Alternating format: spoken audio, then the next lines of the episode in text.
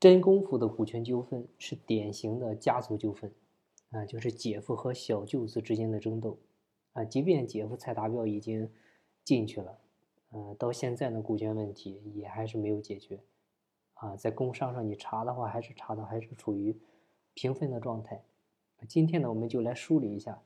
整个真功夫的发展史，还有股权纠纷的始末。那通过这些案例呢，让我们中小企业能够警醒一些，防患于未然。一九九零年的时候呢，潘宇海啊，也就是蔡达标的小舅子，在东莞呢创立了一家甜品店，啊，叫幺六八甜品屋。当时呢是潘宇海自己经营，啊，慢慢的呢，在当地开始有了一点小名气。那同时期的时候呢，蔡达标夫妇啊，蔡达标和潘米峰。他们呢是在经营一家五金店，但是呢，到了九四年的时候，蔡达标夫妇经营的五金店呢是经营不下去了，就倒闭了。于是呢，夫妇二人就去投奔了小舅子潘宇海。潘宇海呢也是非常大方啊，一看姐姐和姐夫落魄了，啊，就拿出了幺六八甜品屋百分之五十的股份，吸收了蔡达标和潘敏峰的夫妇加盟。当然，这个说法呢，他们也是各执一词，啊，潘敏峰呢说当年是他收留了蔡达标，但是呢，蔡达标反驳是潘宇潘宇海当年这个这个交通肇事啊没钱赔，是他找人借钱给潘宇海才赔上了钱，就连合伙开店的第一笔投资款也是他找父亲借来给潘宇海垫资的，并不是潘宇海想收留他。当然了，无论真相如何，总之呢，啊，据潘敏峰他在回忆起这段日子的时候呢，就说蔡潘两家人在同一屋檐下、同一口锅里吃饭生活了四年啊，虽然经济拮据，但是呢，夫妻恩爱，彼此忠诚啊。蔡达标跟潘玉海之间呢，也亲如兄弟啊，当时呢，觉得还是非常幸福的。同时呢，人多力量大，幺六八甜品屋呢也升级为了。幺六八精品店，啊，这样呢，潘玉海就开始和蔡达标、潘美峰一块儿来经营。那时间来到一九九七年，幺六八正品店是攻克了当时中餐工业化生产的标准化难题，啊，更名为东莞市双种子饮食有限公司，啊，就开始走上了连锁扩张之路。潘玉海呢，担任法定代表人、执行董事、总经理。啊，这个时候呢，企业开始。双雄并立啊，两人呢也明确了分工，就潘于海主内，蔡达标呢主外。到了两千零四年，双种子公司呢是确定了企业的总体发展战略，并正式确定了品牌的名称为真功夫啊，企业开始面向全国去发展。到了两千零六年的时候，他们就开始酝酿未来上市的一个计划，但是我们都知道，他们要想上市。股份平分这个结构是很难的，啊，所以呢，当时蔡达标跟一些这个风投接触的时候，对方就跟他说，现在你们的股权结构不合理，然后呢，也有人暗示他应该想办法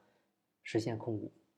啊，其实这个时候公司内部也是出了一些事儿的，就是因为在公司创立之初，是潘于海掌握着餐厅的主导权，但是呢，随着企业规模的扩大。蔡达标呢，他在经营策划方面的才能，然后慢慢的展现出来了，啊，本来呢主要工作，啊，蔡达标是干啥呢？是做前厅接待的，但慢慢的呢，他开始以企业形象代言人的身份出现在了各种会议啊、媒体上，这样的话就强化了自己在公司的地位，啊，包括启用真功夫品牌以后，啊，蔡达标呢，他他也是以方便外交为由，啊，要求来担任公司的董事长。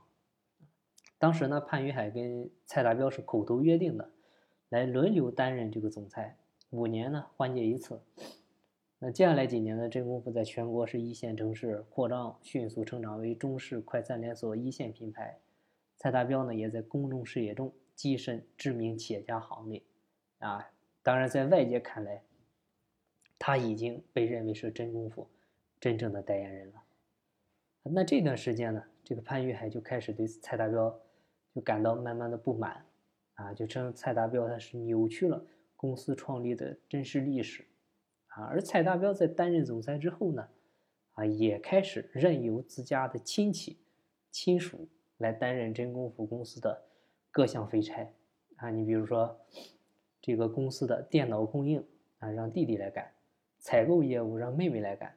两个妹夫呢又负责一些厨具业务、家禽供应等等。那他这么一搞，那潘蔡两家的权力就彻底失衡了。但关键这个期间呢，他还发生个啥事呢？就是蔡达标和潘敏峰之间出现了感情危机，啊，就这个蔡达标呢，他也犯了很多男人都犯的错，就管不住自己出轨了，他不仅婚外情，而且呢还有了私生子，啊，后来呢做了亲子鉴定，实锤了，所以这个潘敏峰他能不生气吗？所以两人呢就离婚了，而且呢当时刚开始是秘密离婚。啊，就是法律专家啊，就告知这个蔡达标啊，你这个离婚协议啊，一年之内可能仍然存在被撤销的可能。所以呢，蔡达标他就以公开离婚消息啊，会对子女成长、对真功夫的品牌造成不利影响，以这些事儿为理由啊，就要求潘美峰封锁离婚消息。啊，当然这个女人嘛，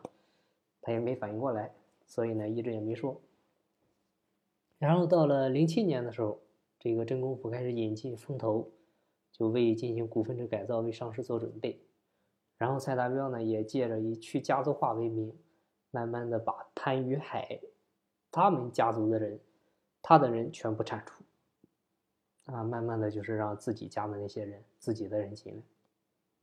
然后零八零九年，他还制定了一个脱壳计划。就开始有计划的来转移公司资产和关联交易的方式，慢慢的来侵吞公司的财产。零九年的时候呢，潘玉海委派公司管理人员的权利也被剥夺了，啊，就持有公司四十七股份的潘潘玉海啊，连连公司的门那个时候也进不去，啊，就派下面人拦着你进来不让你进，大门不让进，说自己开的公司自己进不去了。换谁谁受得了？然后呢，蔡达标又接着还通过设立了一个个人公司，叫东莞盈天投资公司啊，利用呢从公司转移的资金啊，以一个亿这个价格呢反向收购风投所持有公司的股份。这样的话，他把股份买来之后，他不就控股了吗？过半了吗？然后呢，这个公司公司状况呢？出了慢慢的经营过程中出了一点问题，因为零九一零年的时候嘛，所以这个时候呢，公司股东就开始要求查账，啊，要求召开董事会，但是呢，都被蔡达标拒绝了。紧接着呢，一零年爆出来个啥事呢？就是蔡达标他妹妹叫蔡春梅，啊，在采购上他们负责采购嘛，采采购上呢出现了一些腐败的一些事儿，因为采购这个环节油水太多了。当时有个拍股门，大家也可以去网上再搜搜看，它直接导致了公司的形象和经营就出现了巨大的伤害，这个也是巨大的一个导火索。然后到一零年二月的时候，广州天河法院啊，对于股东啊要求履行公司知情权诉讼开始作出判决，啊要求蔡达标把财务资料提供给股东进行审计，结果呢蔡达标不服上诉。啊，然后呢，广广州中院是维持原判，慢慢的司法审计开始，就就发现了一些蔡达标的一些违法事实，就侵吞公司资产啊，挪用资金啊，慢慢的、慢慢的就都暴露出来了。最终呢，哎，是被判了十四年，啊，他是一零年进去吧，据传是到这个二零二四年就要出来了，还有几年时间。啊通过真功夫这个案例呢，想跟大家说几点呢，就是第一个就是公司的钱和你老板个人的钱，大家千万别等同一体。公司呢，它是独立的法人，公司的钱就是公司的，千万别以为公司的钱就是你的。哎，你的钱是你自己的，你的钱也不是公司的，你的钱要拿给公司用，这个在财务上叫借款。啊，你要把公司的钱挪到自己账户上用，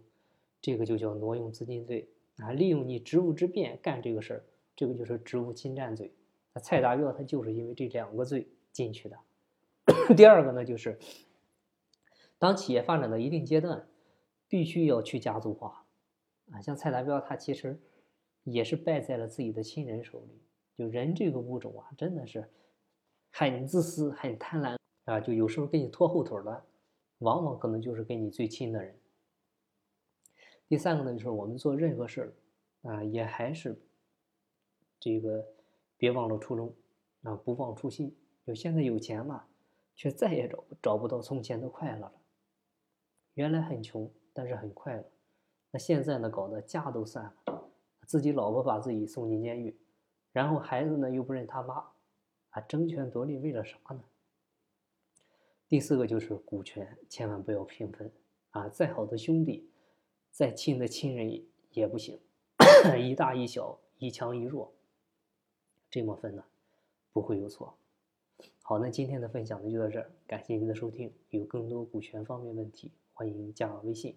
咱们再深入沟通。我的微信号是四零六八九三四六四。节目在西天，静在路上。我是张翔，下期再见，拜拜。